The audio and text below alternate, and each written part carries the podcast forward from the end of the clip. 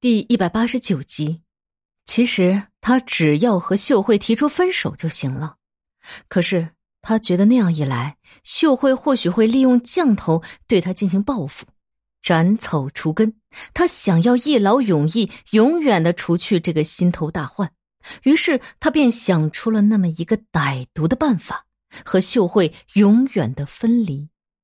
接着，他犹如吸血稚虫般的。就开始找下一个宿主了，否则他的存款很快会花完，他的新家分期付款也付不出来了。虽然即便他不使用降术，也能轻易的钓上女人，但钓一般的女人和钓有钱的人，那难度是大大不同的。即便是以往的他，要钓上秀慧这样的活动金库，也不是一件容易的事儿。于是他很快锁定了一个先前便已知计划好的对象，何琴。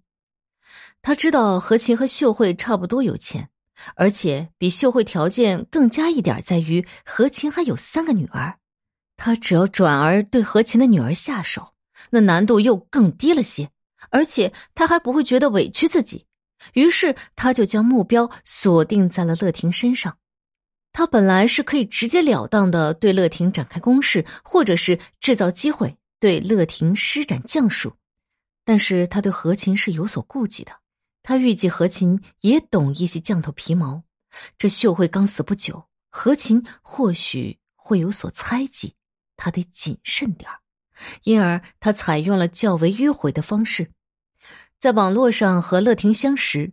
再凭借着自己把妹的手段，顺利的俘获乐婷的心，跟着他就等不及了。让乐婷爱上他和让乐婷做他奴隶，终究是不一样的。他的存款已经快要耗尽了，他得将整个计划快速的付诸行动。于是他在自然求爱行动上，再配合了超自然的力量降头。他在与乐婷搭讪的阶段里，同时也派出降头小鬼暗中调查，潜入何琴家中，试探性的对丽丽下降。丽丽一病不起，这让他知道何琴不会解降，甚至对降术是一无所知。他就决定全面发起攻势，一面试探着引诱乐婷见面，对乐婷施展爱情降，一面呢准备除去乐婷其他家人。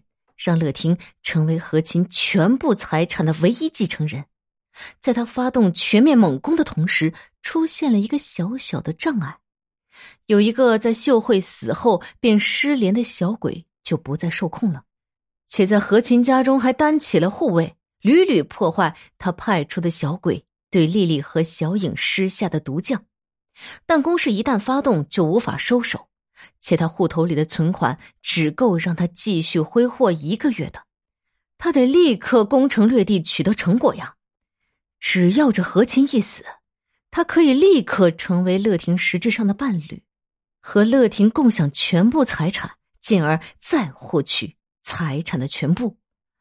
计划进行的很顺利，这两天是收成的时候了。何琴会在降发的时候死去，诊断嘛是查不出死因。那便是顺理成章的过劳死。他知道何琴每晚工作到极晚，小影和丽丽则没有太大障碍，他随时可以找各种机会取走他们俩性命。今天的车祸只是机会之一，刚刚嘱咐的是机会之二，但都失败了。为什么？答案就在他眼前，但是他还不明白，他不知道眼前这个老太婆到底是哪儿冒出来的。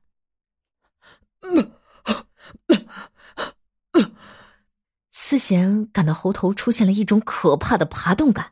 他只有两块降头神牌，但他身上有数十个地方都出现了异状。他脚底像是千根针扎刺，他的腋下像火烧一般疼，他的耳朵里有虫子在爬，他的胃鼓胀难受，他的全身皮肤发痒发疼，而现在他的喉咙爬动感已经抵达到了他口腔。他哇的一声就吐出一个东西，那是只长着长毛、五彩斑斓的大蜘蛛。跟着他觉得喉咙爬动感不但没有减少，而且还越来越强烈了。他呕出了大大小小的蜘蛛，他哀嚎着、哭叫着，敲打着车窗，胡乱按喇叭，用脑袋撞击椅背。可是这些无意义的举动一点儿也没有减轻他的痛苦。跟着他一愣，他从后视镜里看到一个熟悉的身影——秀慧。秀慧用一种陌生而冷峻的神情望着他。对，对不起啊，我错了，秀慧，我错了，我错了。思贤感到极度惊恐。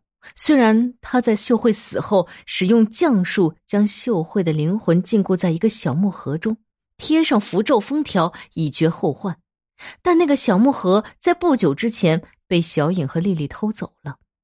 秀慧伸出手，摘下了思贤胸口上戴着的两条降头神牌，打开车门，就走到了老太婆身边，忧伤的垂下头。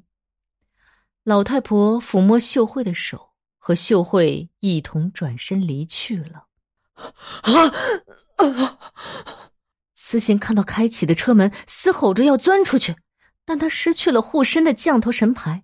身上的降术猛地爆发蔓延，互相扩散覆盖，他连挣扎的力气都失去了，甚至没有完全的钻至后座。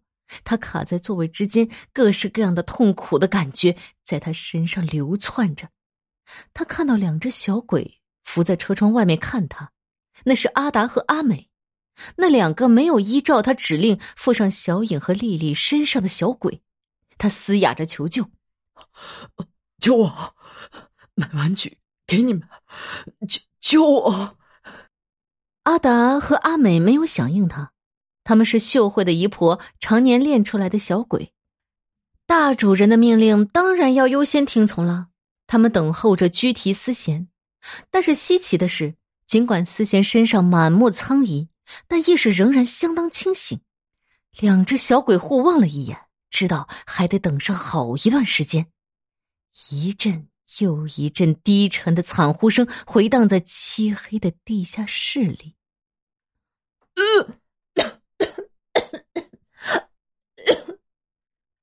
何琴那边大口的呕吐着，他觉得自己连胃都要吐出来了。随着他发现自己并不是身处在楼顶，而是蹲在一个偌大中庭一处偏僻的花圃，他愣了愣，头脑清晰了些。但是还是不记得自己是怎么走到这儿的。他摇摇晃晃站起来，觉得脚底不痛了，胃也不痛了，眼前的景象也清晰许多。想来是眼里的斑点褪去了。他喘着气，环顾四周。这个小区大厦住户不算太多。